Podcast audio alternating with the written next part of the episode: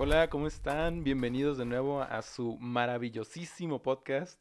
Eh, soy Pablo y estoy aquí con Adrián y con Aarón de nuevo. ¿Qué tal, Y amigos? pues les ¿Qué tengo onda? una mala noticia. Nos falta una de nuestras piedras favoritas. David no pudo acompañarnos el día de hoy. No. Le agarró una de esas influencias, no sé, esperemos que no sea el coronavirus o algo parecido. Cancelando el nombre de Jesús. Pero Orando, pues por favor. eh, como dicen por ahí en otra en otro tipo de ambiente, pues el show debe continuar. Vámonos. Pues estamos continuando otra vez. Gracias de nuevo, de verdad nos encanta poder compartirles cada semana un poquito de lo que Dios ha estado hablando en nuestros corazones. Y pues vamos a continuar, vamos a, a A continuar y darle.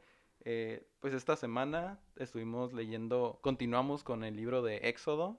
Y me encantan todas las historias que vienen en Éxodo eh, porque realmente vienen eh, pues milagros, cosas maravillosas que hizo Dios durante esa época que a lo Se mejor no las vemos hoy en día, intenso. ¿no? Está bien intenso el Moy. Sí, Moisés las rifa abriendo el mar y sacando agua de piedras, levantando langostas y moscas por todos lados.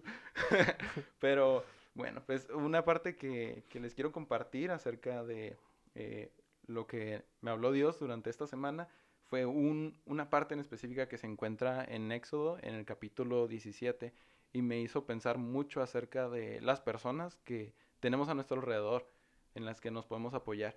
Y habla la historia que Moisés, mientras estaban en el desierto, todo el pueblo de Israel, le habló a Josué como jefe del ejército que tiene en ese tiempo y fueron atacados. Entonces Moisés le dijo a Josué, ve y ponte a pelear con ese pueblo que nos está atacando. Mientras tanto yo me voy a subir a un monte y voy a levantar los brazos a Dios. Y mientras tenga los brazos levantados, tú vas a tener victoria, vas a estar ganando. Pero habla de que estuvo, la lucha pues duró mucho tiempo, ¿no? Varias horas. Ujú. Eh, me imagino que cualquier persona se pudo haber cansado en ese tiempo, ¿no? Imagínate tener los brazos levantados por cuatro horas, seis horas. A veces yo no puedo ni por diez minutos. Entonces dice que se cansó y empezó a bajar los brazos. Y en ese momento, cuando empezó a bajar los brazos, se le acercaron eh, su mejor amigo, Aarón, y Obvio. su- su Yo siempre, siempre dispuesto a Y, ayudar. y también Ur. Y dice que le pusieron una piedra detrás para que se sentara y cada uno le, le tomó uno de sus brazos Desde para, las piedras. para mantenerlo. Yeah, Shout out a las, desde las piedras. Y Aarón. y Aaron. De nada. Entonces estuvieron deteniéndole los brazos uno a cada lado. Entonces pudo mantener los brazos levantados hasta el atardecer. Por lo tanto, el pueblo de Israel tuvo victoria.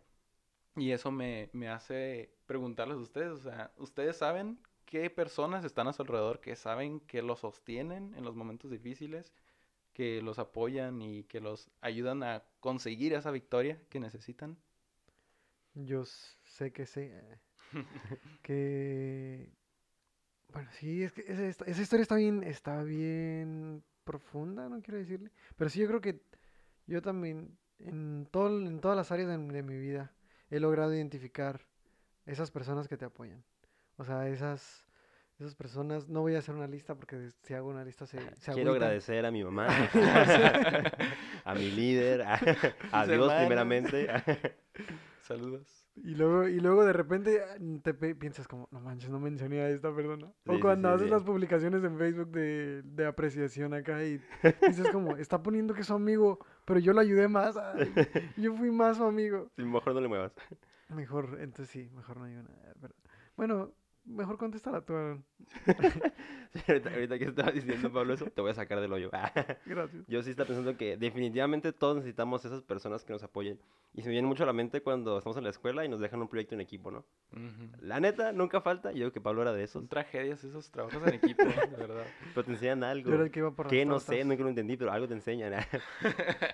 pero, o sea, siempre hay alguien en el equipo que quiere hacer todo, ¿no? Siempre hay alguien en el equipo que cuando lo empieza a hacer mal, dice, ¿sabes qué? Ahí deja, yo Nah, lo yo hago. no era de eso, la verdad. Bueno, sé que conocemos a alguien que es así entonces, ¿no? Sí. Entonces, esa persona, aun por más que diga, yo lo voy a hacer, yo lo voy a hacer, nunca lo termina haciendo solo. Al final, lo que termina haciendo es ah, como delegando, ¿no? Pues tú haces el documento, ah, pues tú lo envías, tú pásame las fotos, tú haces el resumen de esto, ¿no? Tú haces la conclusión. Y el vato esperando la conclusión a las 2 de la mañana, ¿no? Yes. y, y así. Entonces, definitivamente necesitamos gente que nos soporte, que nos apoye. Y me acuerdo mucho de, de esta historia trágica que me pasó en, ya en el TEC, ya en la universidad. Eh, teníamos este proyecto que tenemos que crear una maqueta, una línea de producción. tenía que tener ciertos requisitos, no recuerdo exactamente cuáles, pero entre ellos era que contara los productos que pasaban por ahí y detectara si era ah, si, si estaba mal hecho o si estaba bien Mm, hecho, ¿no?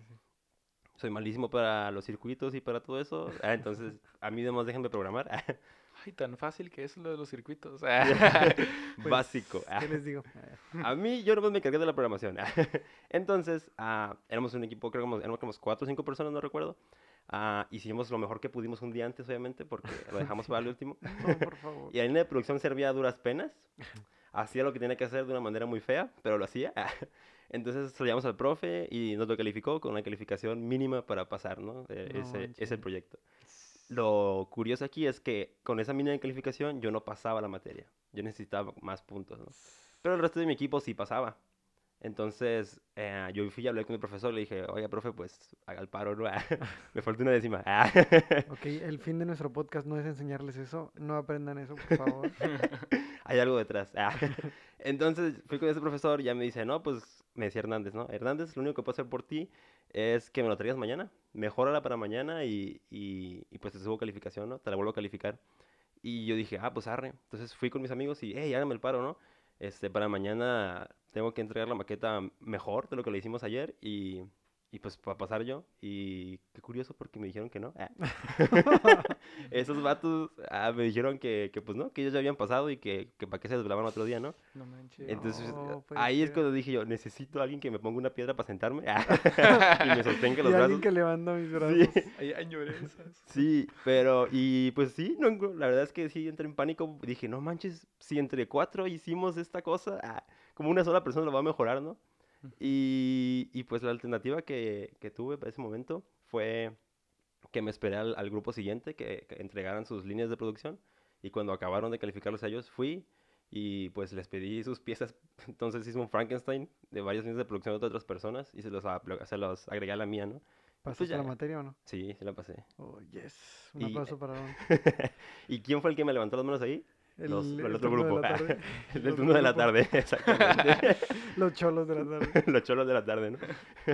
no, pero ah, a lo que quiero llegar con esto es de que, pues sí, o sea, parece que no. A lo mejor tú estás pensando, no, yo sí me la puedo rifar yo solo. Ujú. Pero no manches, no. Sí. Siempre, siempre vas a necesitar a alguien que te esté apoyando. Sí, sí. Y cuando tus amigos tal vez no estén ahí para apoyarte, puedes buscar más gente. Ah.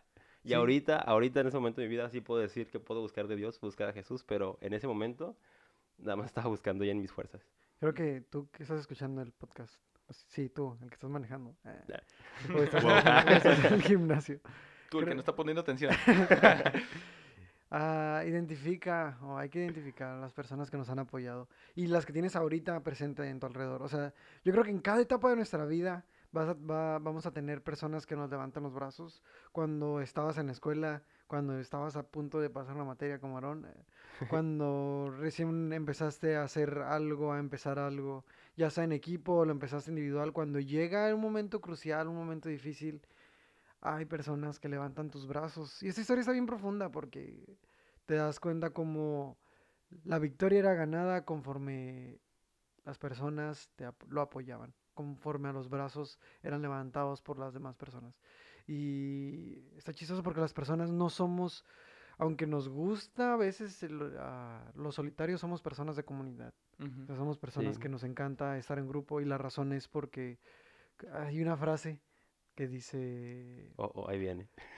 puedes, ah, solo puedes llegar rápido, pero juntos podemos llegar más lejos.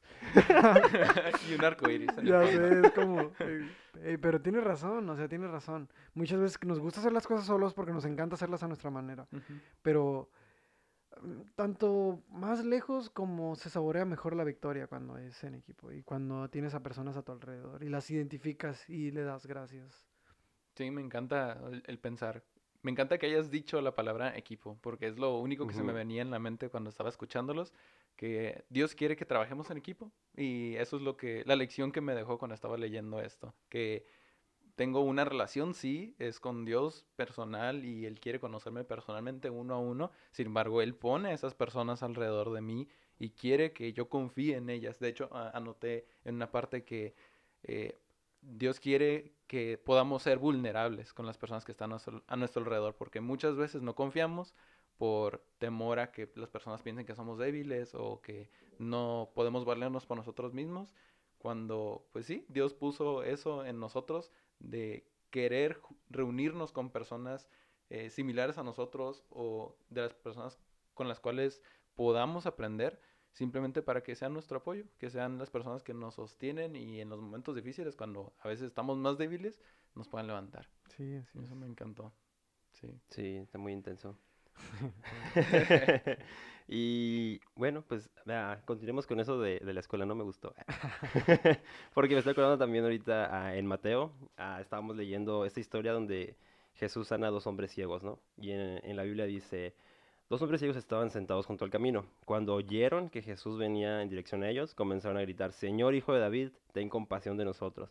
Y la gente alrededor, lo primero que les dijo fue como que, cállense, cállense ustedes. Ah, Y qué chafona porque ni podían ver, ni podían hacer hablar. Y, y le estaba- ¿Quién me dijo eso? A ver, ¿quién fue? Ah, muéstrate. Ah.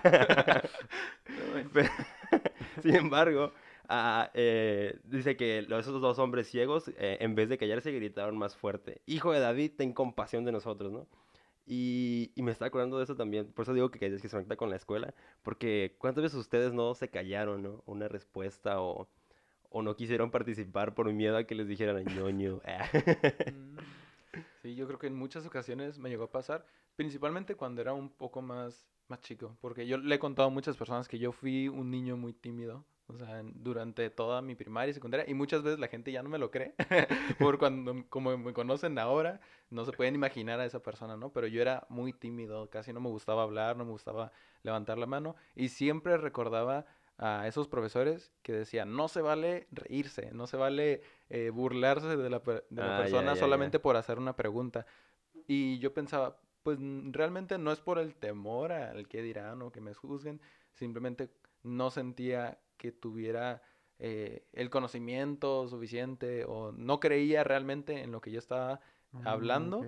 para levantar la voz, para decir mi opinión o para hacer la duda. Pero me encanta en esa historia eh, que esos, ese par de ciegos no le- eh, tenían tanta seguridad de a quién le estaban hablando, de Sí. quién era la, cuál era la identidad de la persona a la que le estaban hablando, que gritaron más fuerte, hijo de David. Entonces es básicamente eso para mí, ¿no? El tener seguridad cuando estamos hablando y, y el saber que si alguien nos está tratando de silenciar, eh, pues es prácticamente tratando de, de poner una duda dentro de ti, ¿no? Para que pierdas la seguridad en lo que estás hablando o de lo, la verdad que tú conoces. Yo no, lo siento, lo siento, Aaron, te decepciono, pero yo no me identificaba tanto con esa historia porque, ay, a mí la gente no me quería porque me encanta, me encanta levantar la mano, me Mm. encanta O sea, decir, tú eras el ñoñito que siempre estaba... con- exacto, o sea, por eso, por eso, a ver, después lo entiendo, digo, por eso no tenía tantos amigos, pero me encantaba como, No te no- preocupes, yo tampoco. y era por la razón contraria. pero no era, no era como por, ay, voy a mostrar superioridad o algo por el estilo, y así lo tomaban. Porque obviamente soy superior. Ah. Ah, No era Se daban cuenta de quién era y me querían silenciar. No era porque, porque decía, no sé, supon- supongo que, ah, así me lo jugó bien mi mamá. Ah, Era, era que eso era algo bueno, o era, en mi casa me hacían fiesta con cosas así, entonces era, y no me refiero a una fiesta literal, pero sí entienden a lo que me refiero. eh. Pero era como, el profe preguntaba algo y decía, decía, oh, ¿y quién sabe eso? Y yo como, oh, no manches, yo sé, yo sé, yo sé, y me emocionaba como por dentro, yo sé, y levantaba la mano como, ah, profe, es esto, y es esto, y es ah, qué esto. padre. En matemáticas, en... Mi mamá me ponía a leer mis, mis libros, o sea, sin ni siquiera me lo... No era como, por ejemplo, ahorita con mis hermanos, llegan de la escuela y dicen, que ah, ¿tienen tarea? No. Ah, ok, pueden hacer esto. Y yo digo, eso no es justo. O sea, a mí me decían, ¿tienes tarea? No. Ah, ok, ponte a leer 15 minutos. Y yo, ¿qué? Pero no tengo tarea. Recita el Salmo punto es- 23. ah. Ya sé. Ah, también. Después de leer el Salmo Gracias, 23, Aaron. te pones a leer tu libro de matemáticas. No, el Salmo 23 era antes de dormir. Ah, sí. Eso era des- y después. era- siempre era como estar una hora después de, de- de llegar a, la- a mi casa. Estar una hora ahí. A veces tenía hambre y ni siquiera me dan de comer hasta que duraba ahí haciendo eso. Pero bueno, el punto es de que siempre, siempre, siempre me encantaba este, ahí estar hablando nomás. Estar levantando la mano. Entonces no era como que, como que, uy, me quedaba callado. Pero en este versículo en específico, ahorita que lo estabas leyendo y que estaba recordando, a mí me habla mucho sobre lo que decía Pablo, como el, ellos tenían una necesidad, ellos, ellos tenían, ah, bueno, como dijiste hace rato, era, querían que se callaran y ni siquiera podían ver. O sea, ellos tenían una necesidad y estaban pidiendo ayuda. A mí ahí me identificaba mucho porque tal vez no en la escuela, pero sí en otras áreas de mi vida cuando necesito ayuda, me da ahí me da vergüenza. O sea, a mí me da vergüenza Sí. acudir cuando necesito ayuda. Porque es como, como, ni va a querer ayudarme, o para qué le doy molestias, o yo encuentro la manera de resolverlo yo solo, ¿no? Y hace rato hablaba, hablábamos de comunidad, y eh, cuando yo estoy, a mí me gusta mucho ayudar a las personas, pero cuando yo necesito ayuda, ah, no me gusta incomodar a las personas o me da vergüenza. Y a mí este versículo me dice como, no te calles, si necesitas ayuda, habla. O Invítalo. sea, habla. Hay personas allá afuera que te pueden escuchar, que te pueden ayudar. Y, o- y Dios te puede ayudar. Y Dios usa a las personas para ayudarte. Y esas personas tenían a Jesús cerca, pero muchas veces yo tengo a Jesús cerca y me quedo callado. O sea, muchas veces yo necesito ayuda. Estoy ciego y necesito ver. Y está Jesús pasando cerca y yo estoy callado. Y es como, no te calles, Adrián. Si necesitas ayuda, grita, pide, dale. Y es como, no, no, no, no me van a ayudar. No, no, no. Ahorita no. Ajá. Sí, es como, no, yo, yo encuentro la manera, o yo voy a encontrar la manera de ver por mí mismo. Y cuando necesitas ayuda, clama. Bueno, sé que la palabra clamor suena muy intensa, ¿no? Pero Pero se vale. sí, grita, grita, pide ayuda. Tú que estás escuchando, eh, tú que estás manejando, eh, Tú que no estás poniendo atención. pide, pide ayuda, por favor. Sí, pues de hecho, me- como dices tú, no me recuerda mucho lo que habló Pablo con eso de ser vulnerables, ¿no? Sí. Porque a final de cuentas puede que todo el mundo te esté viendo y diga, eh, pues está bien, eh, se está riendo. Entonces hasta que tú pides ayuda cuando te haces vulnerable a los demás y siempre, como decimos, siempre va a haber alguien que te ayuda. No creo que haya alguien que no tenga a nadie y si no tienes a nadie, pues ahí está Jesús. no, siempre, siempre hay alguien. Yo sé que siempre... bien. Entre- no puedo decir que suena triste, porque es Jesús. Oye, y lo, y lo dirán de broma, pero eh, fue un pensamiento que sí me pasaba por la mente en ocasiones, ¿no? Si estaba en un momento triste o deprimido o algo así, ya creyendo en Dios, eh, creyendo en Jesús, muchas veces era, ¿por qué siento esto? ¿Qué no se supone que si dependo de Dios, si dependo de Jesús, no debería ser eso suficiente? Sí. Porque, y luego en ciertas ocasiones lo interpretaba como a mi propia conveniencia, ¿no? O como la verdad que yo quería decirme a mí mismo, de si el Espíritu Santo, por ejemplo, es mi consolador, pues consuélame ahorita, ¿no? Que estoy triste. Pero fue como experiencia tras experiencia, golpe tras golpe, en muchas ocasiones, hasta que finalmente pudo, pudo taladrarme Dios esa verdad en mi Ajá. corazón de que Sí, no, sí, o sea, te puse en el lugar en donde estás, rodeado de esas personas, para que puedas pedir ayuda en caso de que la necesites. Sí, es, sí, te, sí te voy a amar siempre, siempre voy a estar para darte un consejo, pero también puedes pedírselo a las personas que están alrededor. Puedes pedirles ayuda, eh, puedes eh, recargarte en ellos que para que te sostengan. ¿y sí? Sí, exactamente. Y en, en situaciones complicadas, yo recuerdo mucho el... Bueno, de hecho es un salmo que, me- que volvimos a leer esta semana. Y si tú también lo leíste si estás haciendo el devocional. Debería. El Salmo 27 es, habla... Bueno, es, no- es algo recurrente de David, del compa David. eh.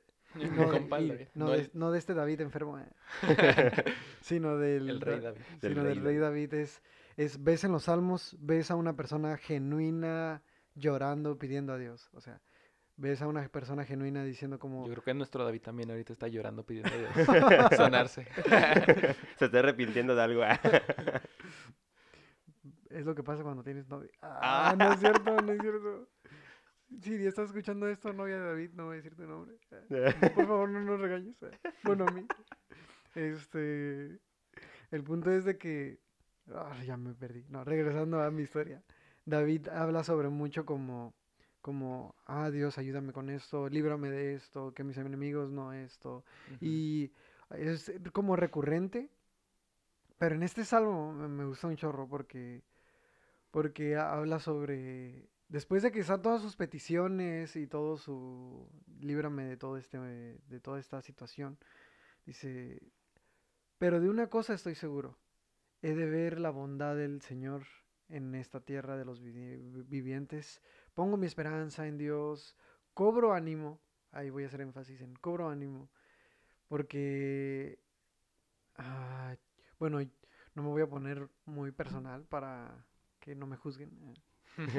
Pero yo batallé, bueno, Sé batallaba. vulnerable, sé Voy a, vulnerable. voy, a, voy Sí. a hablar en el pasado, como Sé vulnerable. típicas, típicas personas que hablan del pasado y el, el pasado es ayer acá como, ah, sí, yo antes era, yo antes era esto, acá. ah, yo antes batallaba con esto y todos sabemos que todavía sigue batallando. Hoy, perdón. Pero, por ejemplo, yo era como desánimo, desánimo porque ya les he contado en anteriores ocasiones cómo sobrepienso todas las cosas y mi sobrepienso y mi preocupación solamente crecen como una bola de nieve y ahorita me voy a estresar. Pero todo, todo, todo recae directamente en mi estado de cómo estoy llevando las cosas. Como yo sé, como al final yo sé que Dios tiene el control, pero ahorita estoy preocupado, pero ahorita estoy bien habitado, por Sí. ahorita estoy en una situación bien difícil y no sé qué voy a hacer. Y este salmo me recuerda como, Adrián, estás, recuerda, tú vas a ver la bondad de Dios y es como, sí, David, sí, yo sé que voy a ver la bondad de Dios. Y es como, pues pon tu esperanza en Él. Ya, David, tengo la esperanza en Dios. Gracias. Entonces, cobra ánimo. O sea, cobra ánimo y otra vez, y vuelve a repetir, pon tu esperanza en Dios. O sea, perdón mi, mi WhatsApp, es que soy muy popular. O sea, pon, pon tu esperanza en Dios y luego es como, ok, ya tengo mi esperanza en Dios, pero entonces cobra ánimo, Adrián. Y es como, es cierto, ahí es donde recae lo más importante. Si tú sabes que Dios tiene el control de tus situaciones, pues entonces Dios, más bien puedes tener ánimo en medio de una situación difícil, aunque no esté resuelta, aunque no sepas cómo la vas a, cómo la vas a resolver. Y no sé ustedes si han tenido alguna situación en la que no ven, no saben qué rollo, no saben ni cómo se van a solucionar las cosas, pero aún así como tienen una esperanza en Dios. Y no sé si lo han manejado entre ánimo, desánimo. Mm, Yo creo que sí, es muy, constante eso y lo encontramos, al menos yo personalmente lo encuentro en muchas ocasiones mientras estoy leyendo la Biblia porque como en mis sentidos no estoy viendo lo que quiero estar viendo en este momento, no estoy viendo la prosperidad de la que habla muchas veces la, la Biblia, no estoy viendo ese futuro prometedor o Sí, sí, sí. siempre que estás leyendo la Biblia, en muchas ocasiones la gente te dice, tienes que captar esas promesas, ¿no? Ajá. Tienes que eh, adoptarlas y hacerlas tuyas y realmente creerte que son tuyas. Sin embargo, a veces es difícil porque estoy viendo lo que está sucediendo solamente en un momento determinado a mi alrededor Sí, sí, sí. y vas a decir, ese es el punto B, pero ahorita estoy en punto A y a lo mejor estoy en, en algún lado de todo lo que está por en medio y no sé cómo, cómo llegarlo a ver hecho realidad. Y yo creo que en, lo más importante ahí es saber que quiere Dios que captemos esas promesas, pero también quiere que trabajemos, que ha- hagamos planes, que empecemos a idear cómo voy a llegar de ese punto A a ese punto B, porque para eso nos dio inteligencia, para eso Sí, nos dio la sabiduría y para eso quiere que estemos constantemente buscándolo día a día, ¿no? Sí, de hecho creo que me recuerda también a lo que vimos la semana pasada con José, ¿no? Cómo él atraviesas estos desiertos, te hacen esclavo, tus hermanos te venden como esclavo, luego te ponen de eh, sirviente, te la empiezas a rifar poquito y luego te das cuenta de que aún así, aún siendo como bueno, te está yendo mal, ¿no? Pero hay que recordar que, o hay que tener esa esperanza, esa fe de que siempre va a ser para algo mejor. Yo, yo sí se me hace que, sí, me han dicho que soy muy positivo, ahora digo yo que tengo mucha fe, porque pues sí, normalmente yo, o en lo personal, cuando se me presentan situaciones difíciles, sí es como, hay muchos momentos en los que digo, ay, no manches, ¿de aquí cómo le hago? o ¿qué, qué hago ya? Pero también yo soy mucho de que digo, ay, pues ya qué, o sea, No. es, es en serio, es, es como que ya está yendo mal algo o, o nomás no le veo pies ni cabeza, pero es como de que, pues ya, ya, ya salió de mi control. si me va a ir mal, me va a ir mal. si me va a ir bien, me va a ir bien. Este, entonces, es difícil no decir que no. Hay veces que, que no puedo simplemente como ignorar los problemas. Pero, pero, ¿qué dices tú? O sea, me gusta esa, te- el, el tratar de pensar en que Dios se va a encargar de todo. Sí. Ya no nomás decir como de, ahí va a pasar, sino, no, no, Dios va a encargar. Dios eh, quiere hacer algo conmigo a través de este desierto, ¿no? Algo me quiere enseñar. Porque yo cambia tu actitud y cambia mucho. Porque ya no estás nomás pensando en ti, sino en que dices tú, oh, la bestia, con lo que aprende aquí voy a poder contárselo a más personas o algo así, ¿no? Voy a, Sí, exactamente. voy a mejorar como persona. Entonces, yo creo que está chido también. De repente tener esos, esos momentos difíciles, aunque en el momento, pues sí está chafa, ¿no?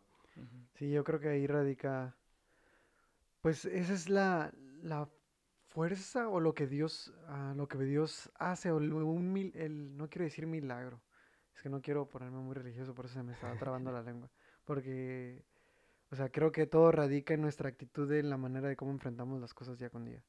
O sea, si realmente nuestra fe y nuestra esperanza en Dios no nos va a servir, no sirve de mucho si todo el, si todo el proceso te la pasaste totalmente decaído. O sea, era como, si tú ya sabías que Dios iba a resolver las cosas y que ibas a ver la bondad de Dios en tus días, entonces, ¿por qué no la pasamos deprimidos todo el proceso? Y no, obviamente no me estoy poniendo en una posición de como si fuera sencillo, y más se los digo porque yo batallo mucho con eso.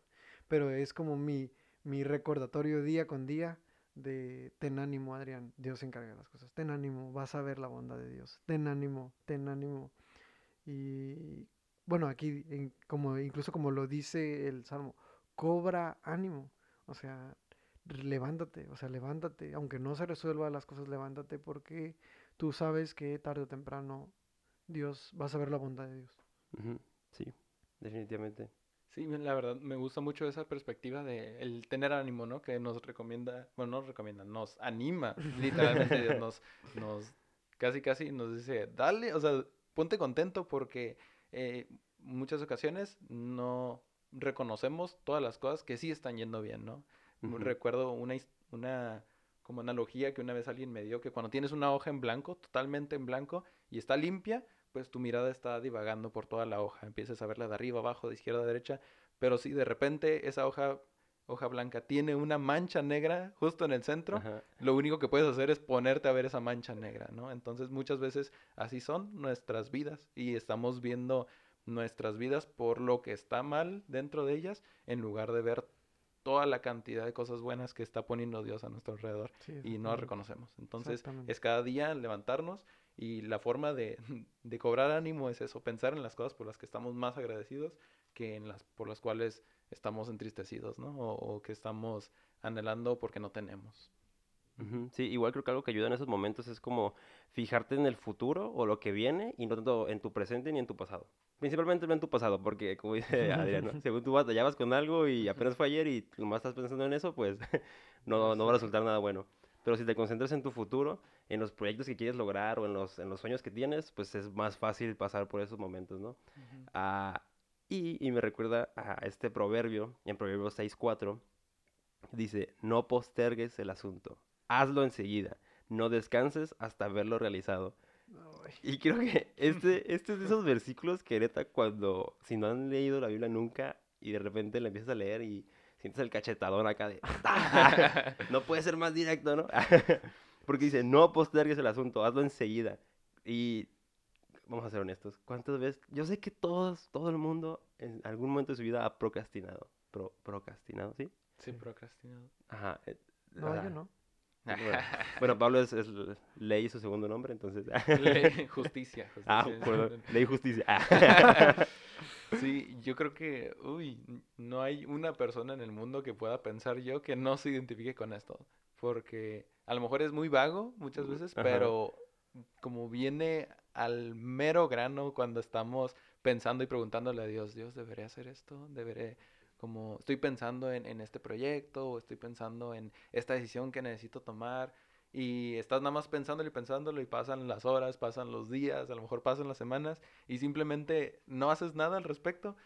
Y yo creo que, no sé si le vi una, una frase hace poco que, que decía que el- en tu, cuando te llegues al final de tu vida va a haber más cosas de las cuales te arrepientas de no haber hecho que de las cosas que sí hiciste. Uh. Entonces, eso viene al grano, ¿no? De que Dios muchas veces, obviamente, quiere guiarnos para tomar las mejores decisiones, pero la peor decisión que podemos tomar muchas veces es no hacer nada. Simplemente estar dándole vueltas en la mente y pensando y pensando. La típica frase, ay, la empiezo mañana. Ya sé. O lo hace, lo hace, lo hace- o dejamos todas las cosas hasta el último. Ay, hasta, bueno, lo empiezo el lunes y estás en martes. Y, no, y también yo recuerdo mucho a alguien que dijo, no sé qué, qué tienen las personas con el inicio, o sea, con el inicio de algo que les encanta iniciar algo en los inicios de algo. No sé si me explico. O sea, como, como dejar todo, ah, como, ah, ok, lo empezamos el lunes. ¿Por qué lo empiezas el lunes? O sea, que tú vayas a iniciar algo no significa que ocupes esperarte a que inicie la semana. O sea, los vas a tener los siete días de la semana cada cuatro, o sea, se vuelven a repetir, se vuelven a Sí, sí, sí, repetir, sí. se vuelven a repetir, los tienes cuatro veces al mes. Entonces, no necesitas, si vas a empezar algo, no necesitas empezarlo el lunes y si es martes, empiézalo en miércoles, no pasa nada. No ocupas dejar las cosas hasta el último, no ocupas postergar algo. O, empiézalo ya. Si tienes que ir al gimnasio y no querías hacerlo en enero y no pudiste, no vayas a esperarte hasta el, el enero del siguiente año. Puedes ir ya, o sea, no, Sí. no ocupamos decir como, ok, lo voy algo, no ocupas, si febrero ya está una semana a empezar, no ocupas a empezarlo en marzo. Dejemos de hacer las cosas así y empecemos a hacerlas ya. Y hablo por mí también, yo muchísimas veces, o sea, muchísimas en mayúsculas. Era, es de que, "Ah, lo hago mañana, lo hago mañana, o ya, o ya no alcanzo, y sí alcanzo, pero, o no tengo tiempo, y sí tengo tiempo, pero... Entonces, no, yo creo que sí es, es, también es algo cultural, desde mi punto de vista, bueno, no sé, yo creo que a todos nos pasa, pero... Sí, sí, ah, tiene que ver con la cultura que tenemos. eh. Pues somos muy espíritu libre en los, los mexicanos, somos Sí. muy relajados en ciertas ocasiones, cosa que cuando conoces a alguien que es de otro país, a veces desespera a esas personas Sí, de simplemente, si ya tienes esta idea, ¿por qué no empezaste ya a hacerlo? O si dijiste que ibas a llegar a tal hora, ¿por qué no llegaste? Dije, ay, no, es que me quedé pensando, había un- algo que se me olvidó cuando ya estaba por salir, me tuve que regresar y es algo que nos pasa a todo el mundo. Y eso de los propósitos, eh, sí, o sea, definitivamente, aunque ya no sea primero de enero, sigue pudiéndote poner esos propósitos de empezar a hacer cambio de hábitos, empezar a hablar de forma distinta, a juntarte con otras personas, Y iniciar empieza ya. esas cosas. Empieza sí. ya, exacto. Puedes empezar a hacer cambios desde el día de hoy, desde en este momento en específico. Y no Mm. tienes por qué esperar a una línea, un ultimátum que te des tú mismo para empezar a cambiar. Sí, No procrast procrastinar. Procrastinar. Eso. Por dos. Esa cosa. Sí, de hecho, eh, digo, estos versículos de esos que van bien directo acá a la cachetada, porque después ese segundo verso que dice, no descanses hasta haberlo realizado, pues yo me acuerdo mucho, ¿no? Como antes de empezar algo, un sueñito. bueno, nomás como y ya. Bueno, nomás hago esto y ya. Bueno, un capítulo de mi serie y ya lo empiezo a hacer, ¿no? Uh, Esa creo que sí cala. Dices, ok, voy a empezar mi tarea, pero me voy a, la voy a empezar a hacer en la cama. Y te- Exacto. Y te, Uh, ya. acuestas a- y te y dices que empiezas a leer en, eh, acostado y sabes que te vas a dormir. Sí, entonces creo que eso es un, algo como decía Adrián, ¿no? esos son creo que dos consejos muy, muy padres que salieron de aquí, ¿no? El primero, no tienes que esperar ninguna fecha especial, ni el lunes, ni el primero del mes, ni el año nuevo para empezar algo. En cualquier momento es un buen momento para, para iniciarlo. Y en segunda, no descanses. Y, no en el sentido de que súper cansado lo vas a hacer, sino en el sentido de que no lo sigas postergando. Empiézalo ahorita, aunque sea poquito, y poco a poco vas a irlo haciendo, ¿no? Entonces piensa, piensa en esos proyectos, piensa en esas metas que te gustaría cambiar, esos hábitos que te gustaría que fueran diferentes y empieza a hacer algo, algo distinto desde en este momento. Desde ya. Ahorita que Sí. escuchaste tú que vas manejando, Sí, así que Bájate en este momento. y ponte a correr. no me importa que estés en la vía rápida, en la carretera, no me importa, Ya en donde sea. Ay, pues qué increíble, ¿no? Todas las cosas que, que aprendimos el día de hoy, que nos estuvo hablando eso en la semana. Y yo creo que es un buen punto para dejarlo ahí. Así que recuerden, pues eh, confíen, sean vulnerables, eh, no posterguen las cosas y empiecen a hacer cambios simplemente. Y Así es. así que, pues en, ese, en esa nota, pues gracias por escucharnos, siempre es un gusto. Nos Oren por David, amigos. Sí, por oren, favor. oren. Por favor. por y pues nos vemos la próxima semana. Gracias, nos vemos. Hasta luego. Adiós.